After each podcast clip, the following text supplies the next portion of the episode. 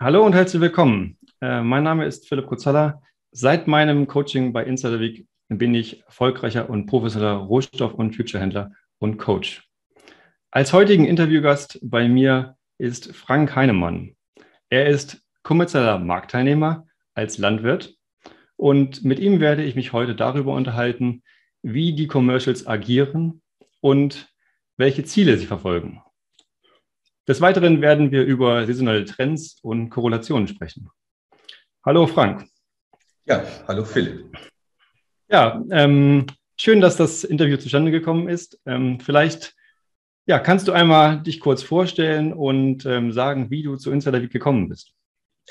Ja, ähm, erstmal freue ich mich auch, äh, dass das hier stattfindet. Und ähm, zu meiner Person, mein Name ist Frank Heinemann. Ich bin 45 Jahre alt, äh, verheiratet, zwei Kinder, komme aus den schönen südlichen Niedersachsen, ähm, habe dort einen Ackerbaubetrieb äh, mit Schweinezucht ähm, und äh, ja, das sind so, so meine, meine persönlichen Daten. Ich sage mal zur schulischen Laufbahn kann ich ein bisschen was erzählen. Äh, ich habe mein Fachabi gemacht, habe dann ähm, wirklich äh, eine Ausbildung als Landwirt gemacht, äh, einen Ausbildungsberuf äh, erlernt und ähm, habe dann danach noch weiterhin eine Fachschule besucht und ähm, bin dann auf einen elterlichen Betrieb eingestiegen und führe den jetzt eigenverantwortlich seit knapp 15, 16, 17 Jahren. So viel zu meiner Person. Super. Wow, 15, 16, 17 Jahre ist ja schon eine eine ordentliche Zeit. Da habt ihr, hast du einiges erlebt und natürlich auch natürlich in deiner Jugend, in der du äh, oder in deiner Kindheit, in der du aufgewachsen bist, auf dem Betrieb, natürlich auch schon ähm, vieles mitbekommen. Genau, ich bin da groß geworden und ähm, man hat selber äh, gemerkt, wie sich alles weiterentwickelt und ähm, was halt wichtig ist, um, um so einen Betrieb oder jetzt eigentlich schon, man kann sagen, so ein Unternehmen weiterzuführen, mit was für Sachen man sich beschäftigen muss. Und ähm, es geht jetzt nicht nur darum, dass man, sagen wir auch seine Felder vernünftig bewirtschaftet, sondern ich sage mal, das ganze Betriebswirtschaftliche, das ganze Drumherum, Getreidevermarktung, wo wir nachher noch drauf äh, zu sprechen kommen, ähm, sind immens wichtige Themen und ähm, ja, damit äh, steht und fällt auch der Erfolg heutzutage, muss man schon sagen, für so ein Unternehmen. Ja, super. Ähm, und äh, was äh, genau baut ihr an oder baust du an? Äh, und ähm, ja, um welche Größenordnung geht es? Also wie, mhm. wie groß sind eure Felder? Wie viel? Ja. Genau, ich ähm, kann es mir mal kurz ähm, erläutern. Ähm, ich glaube, es bringt jetzt nichts, dass ich mit, mit Hektarzahlen anfange oder so. Also ich kann jetzt einmal sagen, was wir anbauen. Wir bauen ähm, Getreide an, das ist äh, überwiegend Weizen und Gerste, also überwiegend Weizen. Ähm, da produzieren wir im Jahr ungefähr 2000 Tonnen auf unserem Ackerbaubetrieb.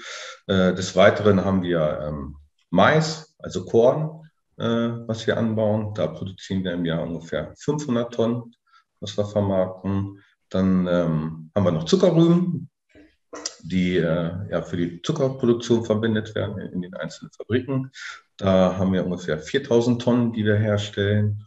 Und ähm, ja, die Schweineproduktion, die jetzt langsam eingestellt wird, aber da kommen wir später nochmal zu. Ähm, als sie verlief, haben wir ungefähr im Jahr ähm, 10.000 bis 12.000 Tiere vermarktet. Ähm, dann haben wir noch so Kartoffeln bauen wir auch noch an, genau, das ist auch noch eine Frucht, die wir haben, äh, ungefähr 1500 Tonnen, äh, die wir anbauen. Und das sind eigentlich so die, die Hauptfrüchte, die wir unseren Ackerbaubetrieb ähm, herstellen und dann halt auch vermarkten. Mhm. Wow, das ist ja schon, äh, es wird mit vielen Tonnen agiert, Tausenden von Tonnen. Ja, ja, es, es ist halt, ne, ich meine, jede einzelne Frucht hat, hat äh, einen Ertrag äh, pro Hektar, sage ich mal. Wenn man das dann halt multipliziert, dann, dann kommt man halt auf, auf solche Summen. Ne? Also wir sind jetzt hier, um das so ein bisschen zu vergleichen, im südlichen Niedersachsen ähm, gehören wir schon so zu den etwas größeren Betrieben ähm, sind jetzt äh, roundabout 400 Hektar, die wir bewirtschaften. Ähm, geht man, sagen wir mal, in die östlichen Bundesländer, die neuen Bundesländer, da gibt es Betriebe, ähm, wo man noch eine Null hinterhängen kann, äh, die 4000 Hektar haben. Ähm, durchschnittlich für Betriebsgröße sind da so, so 1000, 1500 Hektar. Und hier in unserer Region ähm, ja, sind wir so zwischen 200, 300 Hektar. Wir haben jetzt ein bisschen mehr, aber um da mal so, so ein Verhältnis zu bekommen. Ja, okay. Ähm, ähm, wie, ähm, wie ist denn deine, also ich meine, ihr baut das jetzt ja an mhm. Ähm, und wie ist eure äh, Absicherung am Markt? Du hast ja gesagt, äh, auch äh, als du zu uns ins Coaching gekommen bist, ich bin Commercial. Ähm, also ja, ja du, du, ihr baut die Sachen an, du baust die Sachen an. Ja. Ähm, und äh, ja, ihr sichert euch ja dementsprechend auch ab äh, am Markt. Ähm, wie, wie genau funktioniert das? Ich meine, jetzt ist ja gerade Erntezeit ähm, für, die, für die Getreide. Ähm, genau. Ja, wie, äh, wie, wie geht ihr da vor? Ja, ähm, ja, ist halt so, dass ähm, erstmal das, was ich halt äh, eben als gesagt habe, dass wir anbauen. Das Wichtigste ist erstmal, dass wir die ähm, oder dass ich die, die Produktionskosten erstmal im Blick habe, ne, dass ich eigentlich erstmal genau weiß, äh, wie teuer ist mein Produkt eigentlich in der Herstellung. Ähm, da kann man sich schon absichern, sag ich mal. Wir haben jetzt halt große Probleme, äh, damit das Düngerpreise explodieren, also explodiert sind. Dann auch noch dazu kommt, dass die Verfügbarkeit knapp ist durch den, den Ukraine-Krieg, ähm, was da passiert, aber auch vorher schon was sehr, sehr schwierig, äh, hängt auch mit dem Gaspreis zusammen, dass da ja enorm äh, in die Höhe gegangen sind und äh, äh für Dünger wird, wird Gas benötigt. Das ist erstmal ähm, ein Punkt, äh, wo wir mit zu kämpfen haben zurzeit. Dann äh, die Energiepreise. Bei uns ist natürlich Diesel, ne, ähm, der sich jetzt, jetzt verteuert hat. Und ähm, da kann man sich im, im Vorfeld halt auch absichern. Also wir können halt für die neue Saison schon Dünger vorkaufen, ähm, wo wir dann halt kalkulieren können, können auch Diesel vorkaufen, Kontrakte machen. Also das machen wir mit einzelnen Landhändlern. Also da sind wir nicht an der Börse aktiv, sondern ähm, wir sind mit, mit Landhändlern äh, äh, aktiv, äh, machen da Preisabsicherung. Die wiederum müssen sich dann halt an der Börse absichern, ähm, damit das Geschäft läuft. Und ähm, ja, das sind jetzt erstmal die, die Produktionskosten, die wir im Blick haben. Und ähm, dann ist es natürlich so, dass wir halt, ähm, wenn man jetzt, nehmen wir mal Weizen als, als Beispiel, was ja eine ähm, ein Hauptbestandteil in unserem Anbau ist, ähm, dass wir uns da natürlich auch genau informieren, was überhaupt weltweit eigentlich passiert. Wer sind eigentlich die großen Player, sage ich mal, was meist, äh, was Weizen angeht. Ne? Das ist einmal Russland, äh, Europa allgemein kann man nehmen, USA und ähm, dann informiere ich mich natürlich, ähm, was passiert da zurzeit, wie sehen da die Bestände aus, was gibt es da für Nachrichten, ähm, sag ich mal, wetterbedingt oder halt, ja, leider halt auch politisch, was wir jetzt ja sehen, gerade mit Ukraine und Russland, was da los ist, ähm, was gibt es da dann halt für Verwerfungen am Markt? Und ähm, danach ähm, handle ich dann, sage ich mal. Also dadurch äh, fälle ich dann meine Entscheidung. Es ist halt so, dass ich, bleiben weiter beim Weizen, dass ich ähm, dem Weizen die Ernte, die jetzt ansteht, das, was ich dann produziert habe, den Großteil lagere ich in meinen eigenen Hallen ein. Und dann ähm, ist es bei mir halt so, dass ich die Menge, die, die ich geerntet habe, dass ich die drittel und ähm, dass ich die halt ähm, dementsprechend äh, vermarkte. Also es ist jetzt halt so, dass ich jetzt direkt nach der Ernte, wenn wir mit der Ernte durch sind, ähm, dass ich da ungefähr ein Drittel verkaufe am Weizen.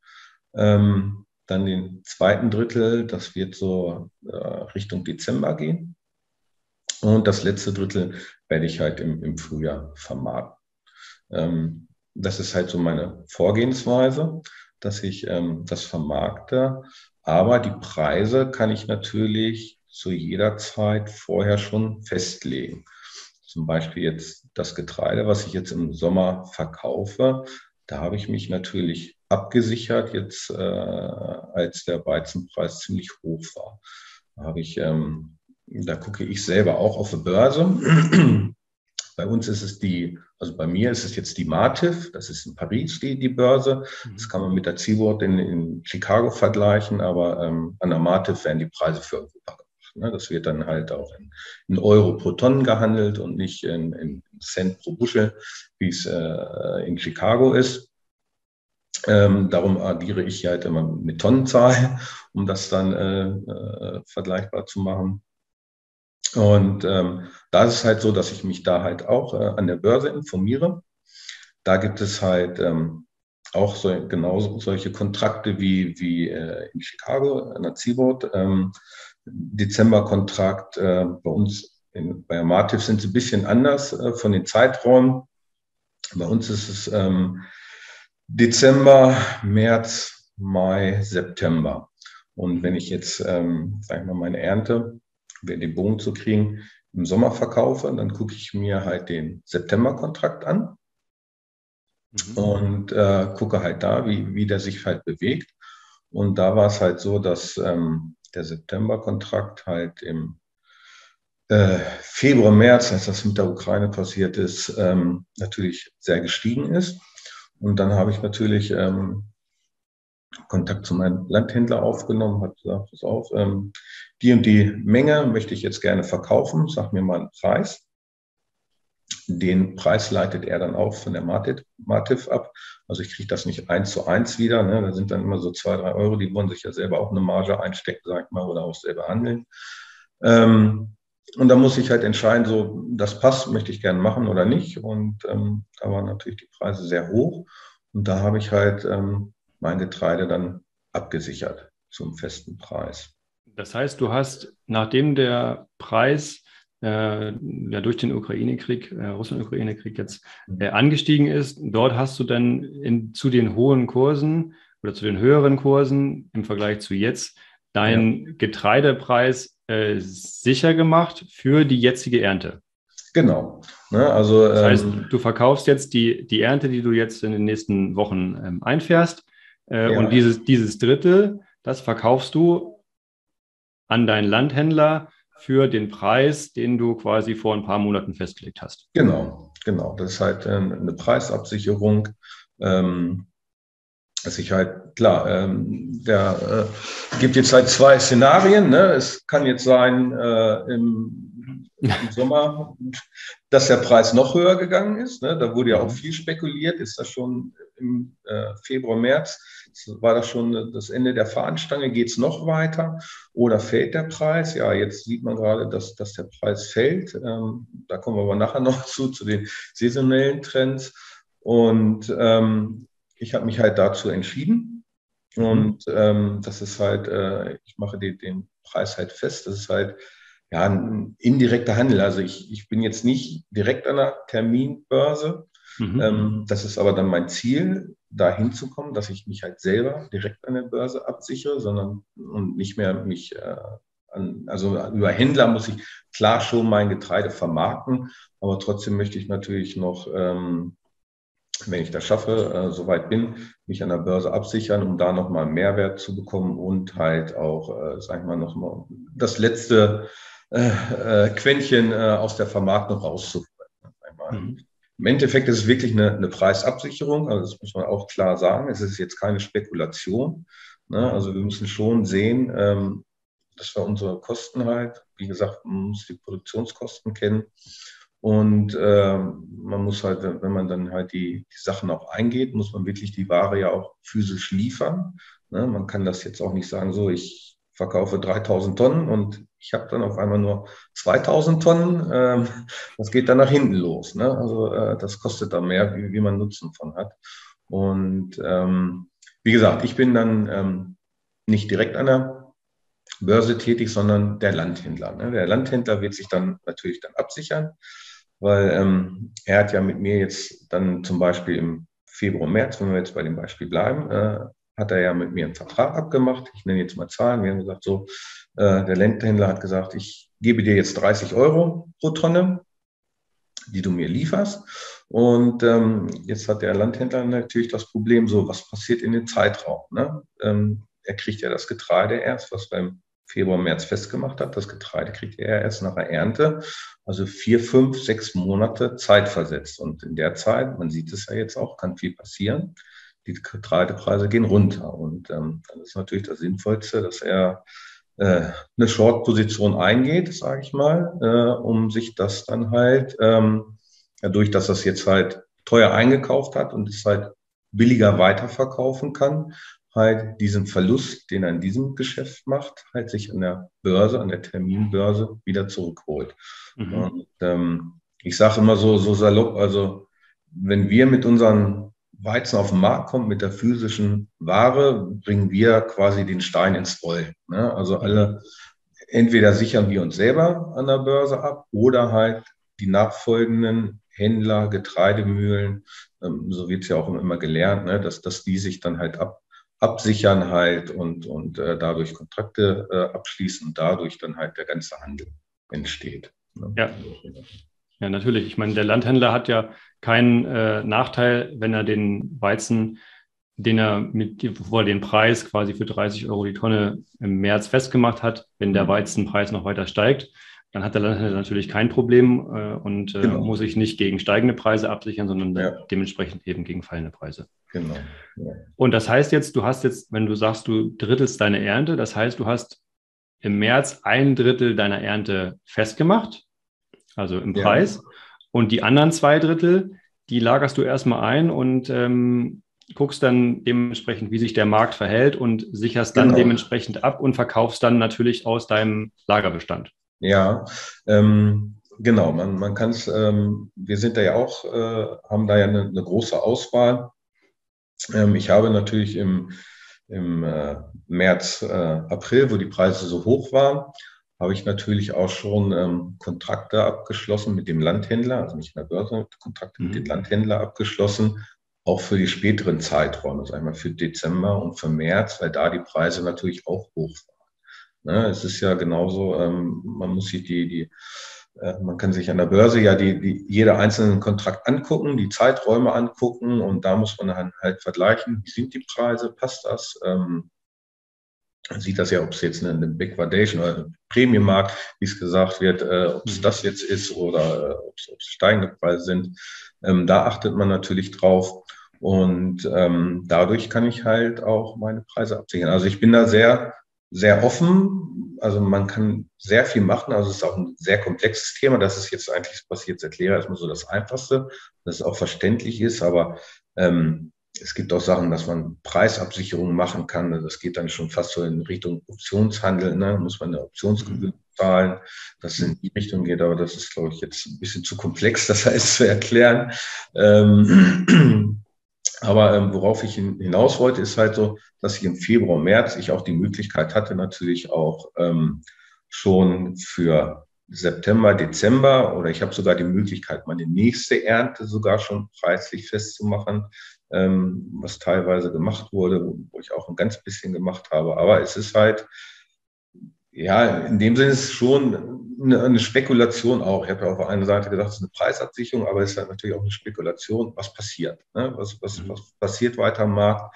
Bin ich zu früh am Markt? Ne? Ich habe auch, muss auch ganz klar sagen, dass ich letztes Jahr im, im Dezember auch schon Preise festgemacht habe für diese Ernte. Die waren weit unter 30 Euro, weil ich Damals gab es den Ukraine-Krieg noch nicht. Ähm, das passte trotzdem. Ich war über den Produktionskosten, wo ich gesagt habe, okay, ich, ich habe da was bei über, da sichern wir uns eine Menge ab. Ähm, und das ist halt das Risiko. Ne? Und das ist halt was ich auch zu Anfang gesagt habe. Man muss sich immer mehr mit den Märkten beschäftigen, verstehen. Ich meine, man wird es nie genau voraussagen. Ne? Man wird nie die, die Preisspitze äh, erreichen, dass man da seine ganze Ernte ähm, ähm, verkauft. Aber trotzdem, man muss immer am Ball bleiben, man muss sich weiter informieren, um genau zu wissen, was passiert jetzt am Markt ne? und wie handle ich jetzt selber. Ne? Und dann liegt es halt an jedem selbst, ähm, wie er damit umgeht und, und wie er dann seine Sachen vermarktet. Ja, genau. Aber um nochmal darauf zurückzukommen, ähm, ja, was das Ziel äh, von dir ist als äh, kommerzieller Marktteilnehmer, ist natürlich, dass du musst ja kostendeckend arbeiten. Du hast ja ein Unternehmen, ne? du musst ja ähm, äh, damit äh, Geld verdienen. Wenn das nicht funktioniert, dann kannst du den Betrieb einstellen. Genau. musst du genau. den Betrieb einstellen. Das ist ja, ja ein ganz normaler ähm, Wirtschaftsbetrieb. Mhm. Und ähm, ja, du, äh, du hast natürlich deine, alle deine Informationen auf dem Tisch, was, was du an Pre für einen Preis brauchst, ja. um letzten Endes ähm, ja, wirtschaftlich arbeiten zu können, damit du mhm. ähm, Gewinn machst, beziehungsweise du weißt ganz genau, wo deine Schwelle ist für diese Ernte, ähm, wo ähm, ja, du Gewinn machst oder Verlust machst. Genau, ne? also das ist eigentlich das, das Hauptziel durch diese Preisabsicherung. Ne? Man, wie gesagt, es ist halt eine, eine Preisabsicherung. Auf der einen Seite ist es natürlich auch eine Spekulation, dass man hofft, dass man vielleicht noch mehr äh, für sein Weizen äh, bekommt. Darum stückelt man das auch so ein bisschen. Kann natürlich auch, auch nach hinten losgehen. Aber ähm, es wird nie so sein, dass ich jetzt betrieblich gesehen, was ich eben schon gesagt habe, dass ich da mehr äh, Tonnagen irgendwie festmache, wie ich eigentlich ernte. Also das muss ich immer im Blick haben, auch gerade wenn ich jetzt im, im äh, Januar oder äh, was ich eben gesagt habe, März, April Preise festmache, da weiß ich ja im Endeffekt noch nicht, wie viel ich genau ernte.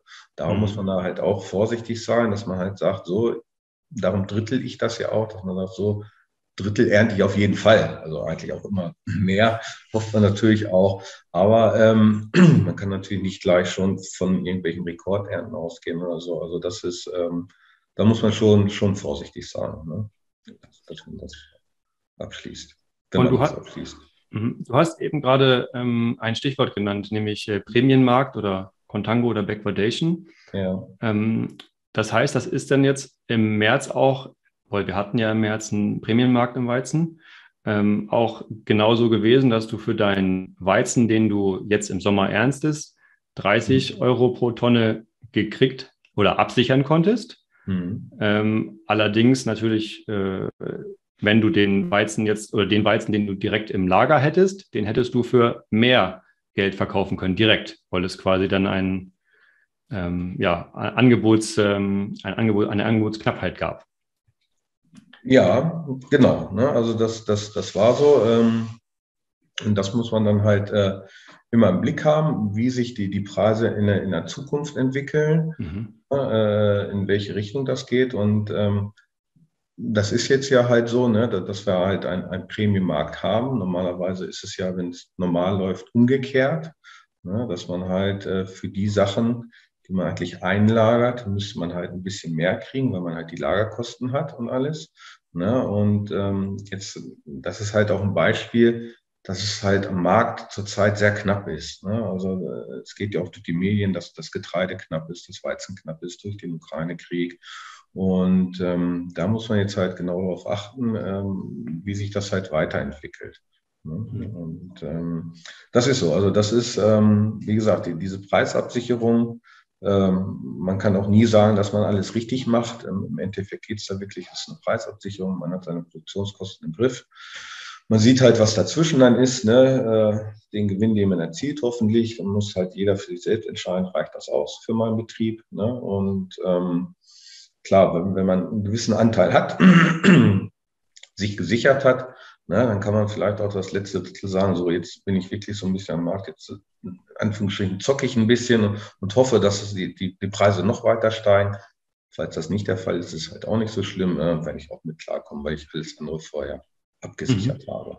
Ja, mhm. also mhm. man kann auch, ähm, wie gesagt, man kann, man muss sich ja nicht absichern. Ne? Man kann halt auch wirklich sagen, ähm, das gibt es ja auch noch nicht so lange, sag ich mal, als ich äh, da angefangen habe ähm, oder in dem Betrieb groß geworden bin, wenn ich zurückdenke, 20, 30 Jahre vorher, gab es sowas auch mal, Preisab, aber es war nicht, nicht gängig. Man hatte auch gar nicht die Informationen früher, es gab kein Internet, gar nichts. Da weiß ich, man ist zum Landhändler gefahren, äh, hat das in eine Gosse gekippt, dann hat man sich eine halbe Stunde hingesetzt. Äh, also jetzt die vorherige Generation, mein, mein, Vater zum Beispiel, und dann, dann wurde ausgehandelt, so was kriege ich denn jetzt für Weizen? Ne? So, jetzt also, leg mal Zahlen auf den Tisch. Ne? Und das hat sich natürlich jetzt alles kom komplett geändert, ne, durch diese ganzen Absicherungen. Und wie gesagt, das, was ich jetzt erklärt habe, das ist jetzt noch die, die einfachste Variante. Es gibt halt viele, viele Möglichkeiten. Auch Landhändler bieten viele Möglichkeiten halt an, wie man sich die, die ähm,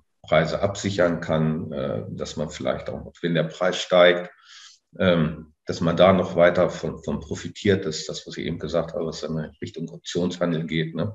Aber die wollen sich das natürlich auch alles äh, bezahlen lassen. Ne? Das muss man halt auch im Kopf haben. Und ähm, mein Gedanke ist halt auch, warum soll ich das anderen geben, wenn ich das selber vielleicht halt durch eine geschickte Preisabsicherung auch hinkriege. Ne? Und auf diesem Weg befinde ich mich jetzt halt gerade, ne? dass ich mich immer mehr damit beschäftige und halt ähm, das immer weiter perfektionieren will, meine Getreidevermarktung, ne, dass ich das hinkriege. Und dabei helft ihr mir halt auch, dieses Marktverständnis äh, einmal. Also ich habe jetzt einmal die ganzen praktischen Erfahrungen, wie ich es halt selber mache und ähm, von euch kriege ich halt die Infos, was läuft eigentlich an der Börse ab. Ne? Das, es gibt ja nicht nur die Commercials, es gibt ja noch die anderen. Ne? Was ist mit dem Open Interest und, und, alles, was da halt zugehört.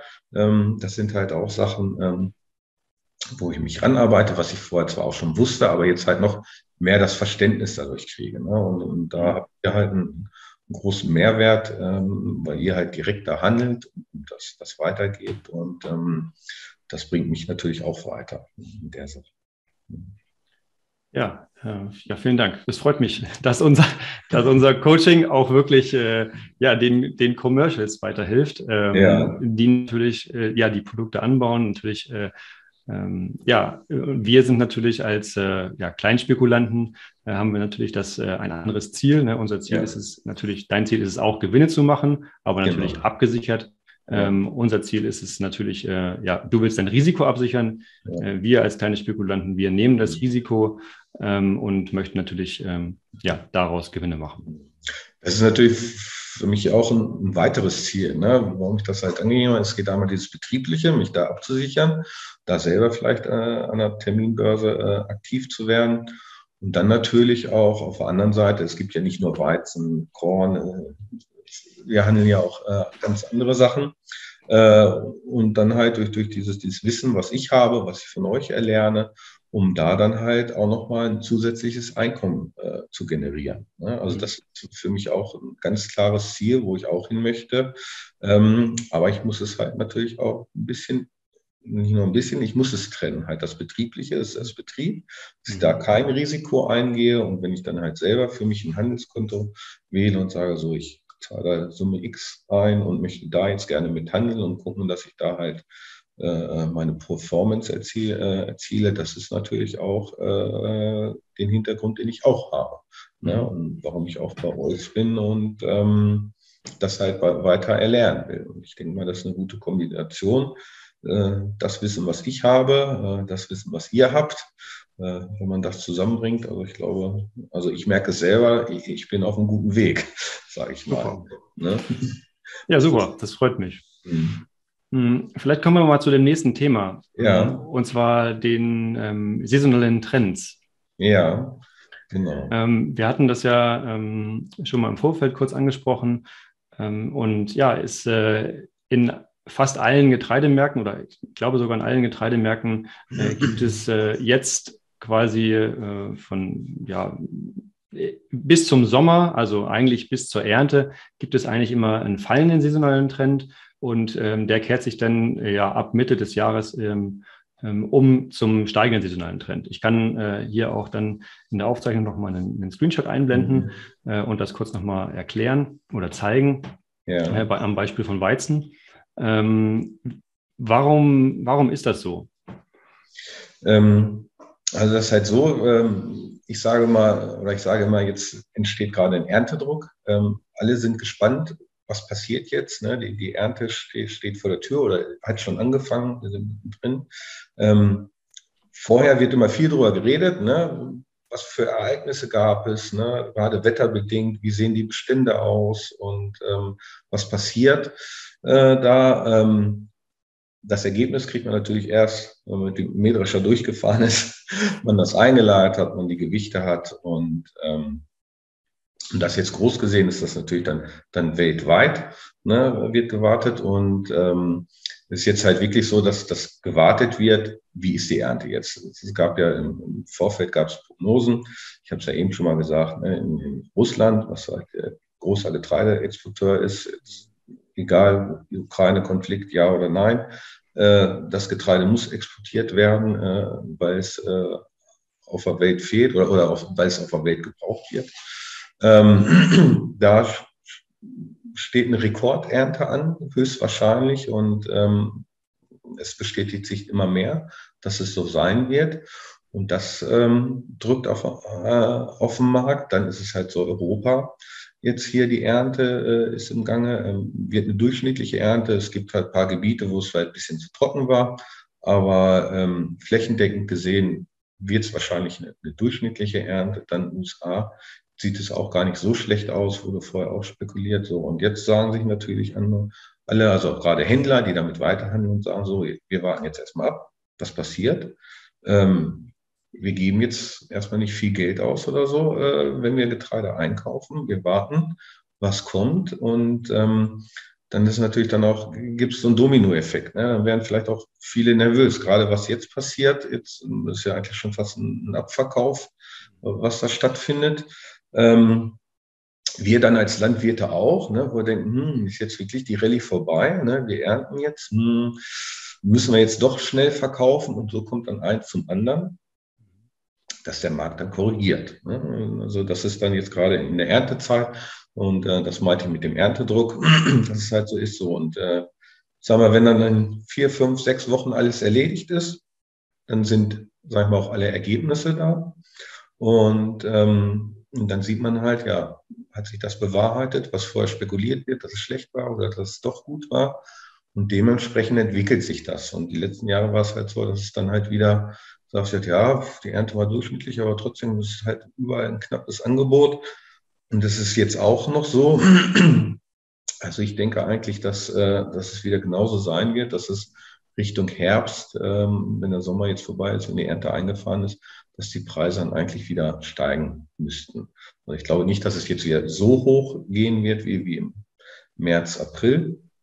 Das weiß ich nicht, äh, aber auf jeden Fall ähm, wird dieser Abverkauf jetzt irgendwann stoppen oder die Korrektur, man kann sagen, es ist halt eine Korrektur, irgendwann wird, wird zu stoppen.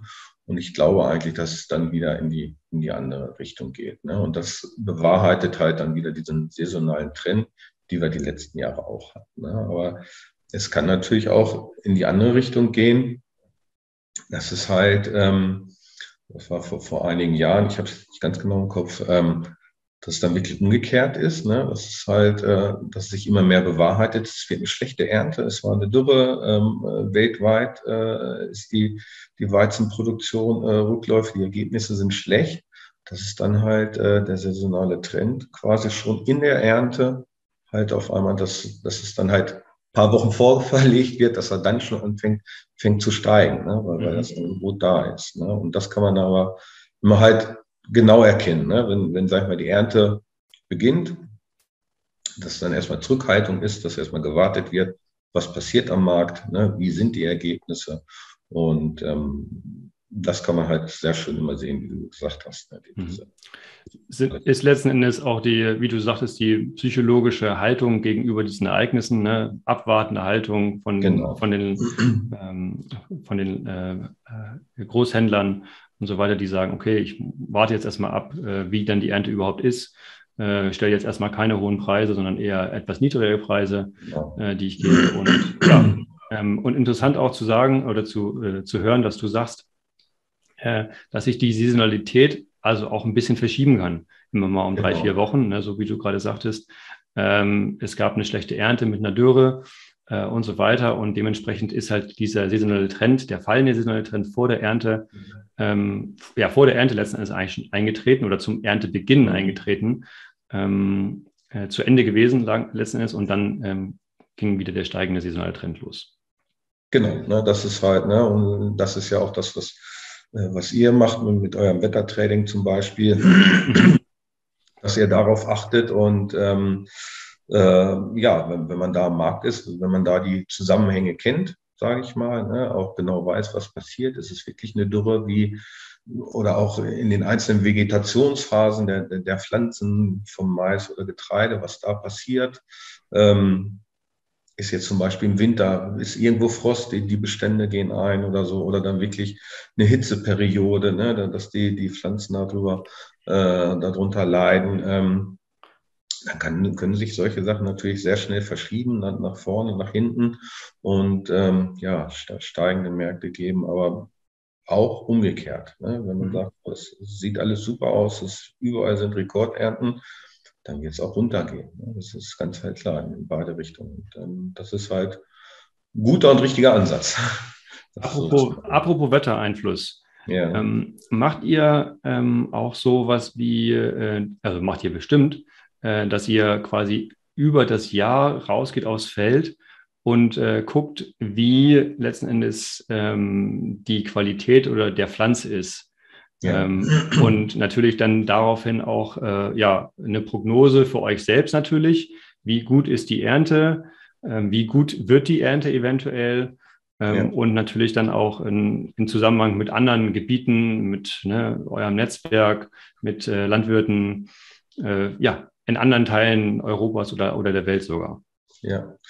Nee, genau, das ist, ist, ist wirklich der Fall, ähm, wo ich mich jetzt auch, auch viel mit beschäftige. Einmal ist es ja, wir nennen es eine Bestandsführung. Wir müssen ja unser Getreide auch düngen, wir müssen es gesund halten, äh, mhm. was Pflanzenschutz angeht. Ähm, also wir sind da ja nicht täglich drauf, aber ne, alle paar Wochen fahren wir übers Feld rüber und, und sehen natürlich die Entwicklung.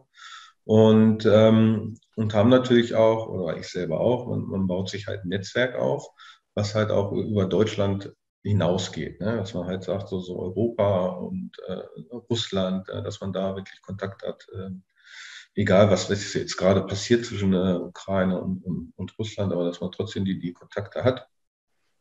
Ähm, dass man darauf äh, zurückgreift und dann halt äh, was in, in, in Amerika passiert und ähm, ja, dadurch halt die, die, die Rückschlüsse dann führt, ne? was, was passiert. Ne? Und, und wir wissen es halt, ja, wir können vorher schon, schon immer gute Prognosen abgeben.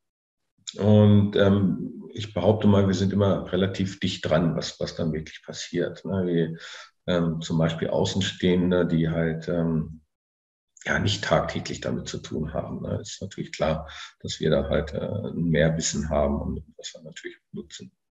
Und was ich jetzt speziell auch für, für diese Angelegenheit hier nutzen möchte und nutzen will und es aber auch gerne weitergebe. Also darum machen wir jetzt ja auch, auch das Interview, mhm. ähm, dass man das mal aus, aus meiner Sicht sieht und ähm, man kann ja immer dazu lernen, sagen wir es mal so. Ne? Ja.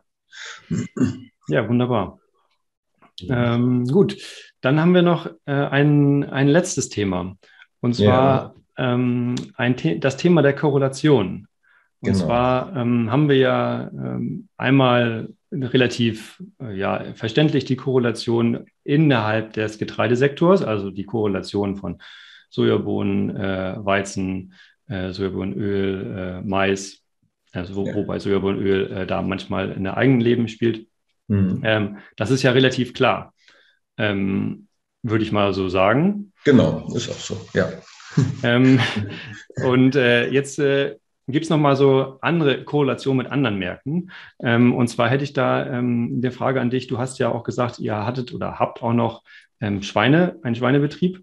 Mhm. Und ähm, wie ist denn da die Korrelation zwischen dem Schweinepreis oder den Fleischmärkten vielleicht auch äh, generalisiert ähm, zu den Getreidepreisen, also den, den Futtermitteln für, mhm. die, ähm, für die Tiere. Ja, ja also das äh, korreliert wirklich, aber ähm, man muss halt, darum das Aber, äh, es gibt halt ähm, auch noch viele andere Punkte, die man beachten muss, äh, die man halt ähm, berücksichtigen muss. Und ich kann das jetzt ähm, an unseren oder meinem persönlichen Beispiel mal, mal erklären mit der äh, Schweineproduktion. Und zwar war es halt so, ähm, dass äh, vor Corona, ist ja auch schon, das gab es ja auch mal vor Corona, ähm, dass es da wirklich sehr gut lief. Also wir wirklich äh, gute Gewinnung gemacht haben mit der Schweineproduktion, ähm, weil wir in, in Deutschland, ähm, wir haben einen Selbstversorgungsgrad von, von 120 Prozent. Also wir sind äh, sehr abhängig vom Export. Und ähm, in China war es halt gerade so, dass da halt äh, Schweinepest war, die ihre Bestände massiv äh, runtergedrückt haben oder auch verloren haben durch die Schweinepest und natürlich einen unheimlichen Bedarf gehabt haben an Schweinefleisch. Ne? Und ähm, dadurch sind wir natürlich mit den Export, äh, Nachfrage, ist klar, Angebot war knapp, Preise gingen hoch, äh, war super Jahr für uns. Ähm, die Getreidepreise waren auch noch auf einem normalen Level, also die Futterkosten waren auf einem, auf einem normalen Level, ähm, war alles gut. Ähm, dann gab es Corona. Da gab es dann halt schon Verwerfungen äh, innerhalb Deutschland, Europa, die ganze Abwicklung weltweit war schwierig. Da hat man schon gemerkt, dass sich das alles gestaut hat. dass dann auch hier in Deutschland war ja auch groß, dass Schlachtunternehmen dicht gemacht werden mussten ne, wegen Corona. Da kam das alles schon in Stocken. Ne? Und bei China war nicht mehr so die Nachfrage. Und China hat natürlich auch probiert, ähm, selber ihre Bestände wieder aufzubauen, was sie jetzt auch geschafft haben. Ähm, und damals gab es schon den ersten Einbruch. Und ähm, da war es so, dass die, die Futterkosten noch, noch auf einem normalen Bereich waren, also was Weizen und Korn angeht.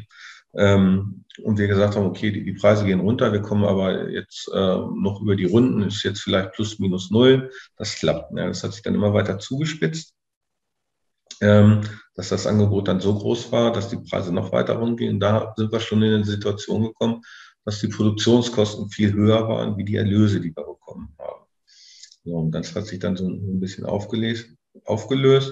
Und dann hatten wir jetzt hier in Deutschland hatten wir das große Problem, dass wir dann auf einmal auch äh, Schweinepest bekommen haben und dann China gesagt hat, ähm, aus Deutschland nehmen wir kein Schweinefleisch mehr.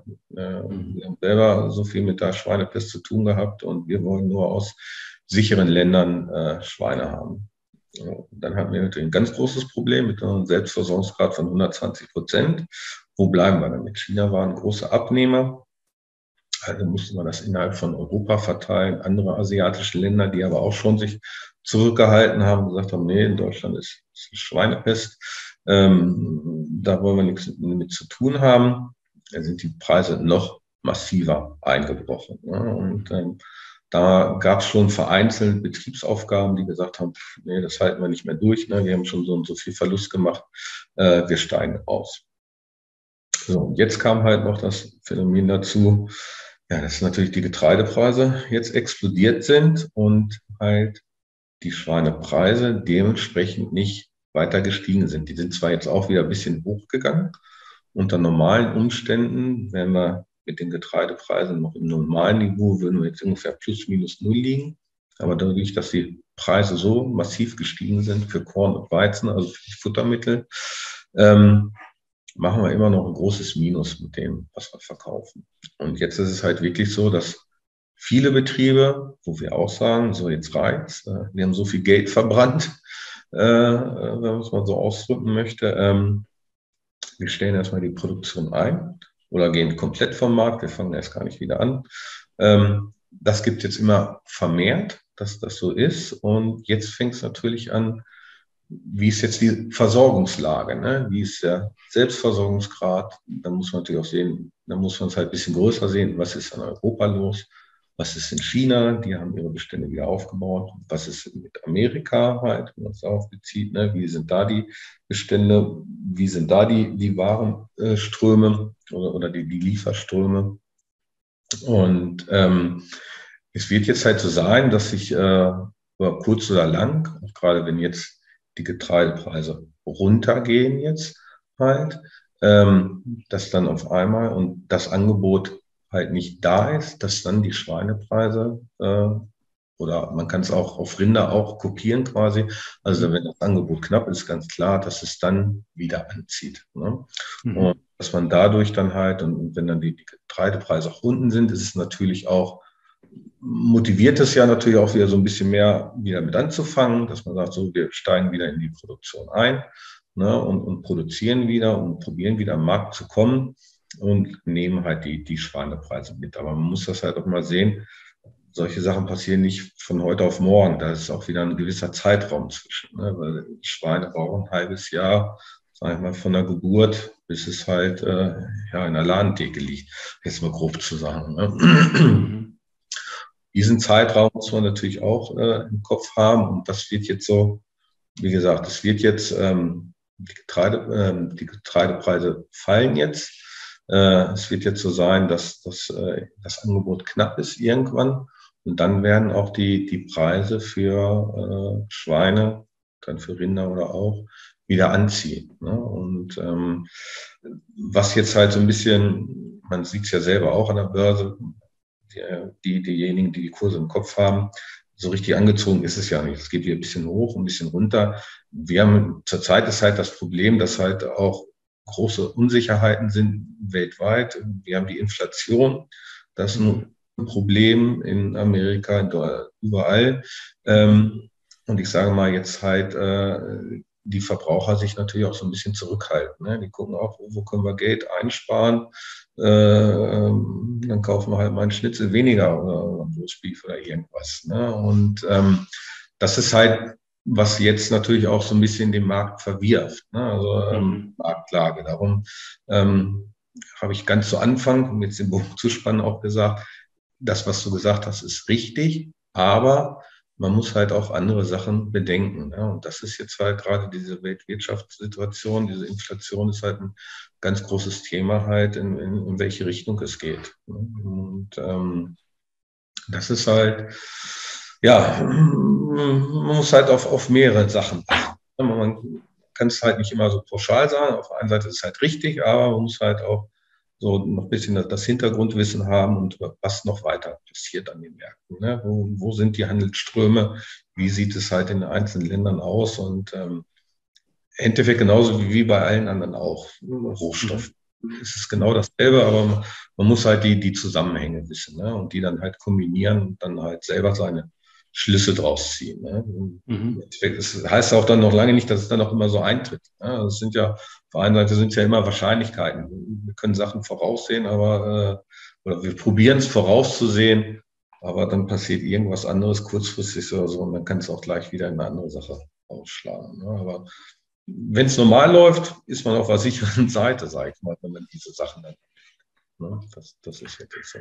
Ja, gut. Ich meine, ähm, letzten Endes ähm, gut für, für euren Betrieb, also als äh, kommerzieller Marktteilnehmer, äh, ihr agiert dann dementsprechend ähm, entweder halt ähm, ja durch Absicherung oder halt durch, ne, wie du sagst, Betriebsaufgabe oder Betriebspausierung, bisschen runterfahren von dem äh, von der Produktionsmenge abwarten, wie sich das über die nächsten Jahre entwickelt und wenn sich dann Angebot und Nachfrage äh, beziehungsweise mit den Futterkosten, wenn sich das irgendwann wieder rentiert, dann ähm, dementsprechend wieder den Betrieb aufzunehmen. Genau. Ähm, ne, wie, wie, das ist ja ähm, eine, eine, eine, ich würde mal sagen, eine, eine längerfristige Sache, wie du es gesagt hast. Ne, die Schweine, die wachsen nicht von heute auf morgen, mhm. ähm, sondern das dauert mindestens ein halbes Jahr. Dann ja. braucht man bestimmt noch mal ein halbes Jahr Vorbereitung, ne, genau. ne, bis man den ganzen Betrieb wieder dahergerichtet hat, die ganzen ja. Strukturen und sonstiges alles ja. wieder geschaffen hat. Ähm, das dauert ja auch ein bisschen. Ähm, und ja, für, für uns als äh, Händler oder Trader ähm, ist das ja natürlich alles ein bisschen, bisschen einfacher. Ähm, wir, ähm, ja, wenn wir auf solche, wenn wir solche großen Sachen wissen, ja, also solche generellen Zusammenhänge wissen, mhm. ähm, dann äh, können wir natürlich davon auch, äh, und diese, diese können wir uns natürlich zu Nutzen machen, ähm, indem wir halt die, in, in Richtung dieser Sachen oder unseres Wissens halt handeln. Und wie du schon sagtest, äh, natürlich weiß man im Endeffekt nie, ob das genauso eintreten wird. Äh, aber die Wahrscheinlichkeit, die Eintrittswahrscheinlichkeit ist einfach eine größere. Genau. Ja. Und äh, darum geht es ja letzten Endes auch äh, für uns als, äh, als Trader, dass wir die Wahrscheinlichkeiten, äh, die Gewinnwahrscheinlichkeiten in unsere Richtung bringen. Ne? Also 60, 70 Prozent Gewinnwahrscheinlichkeiten ja. mit den verschiedenen Einflüssen, ne? wie, wir, wie wir schon gesagt haben. Äh, wir analysieren die Commercials, also die Nettoposition der kommerziellen Marktteilnehmer, auch die Large Speculators, äh, dann Open Interest, Saisonalitäten, Einflüsse, dann die ganzen Korrelationen zwischen den einzelnen Märkten. Ähm, ja, und dann gibt es noch das Sentiment, was wir auch noch mit beachten, also wie sind die anderen Marktteilnehmer positioniert.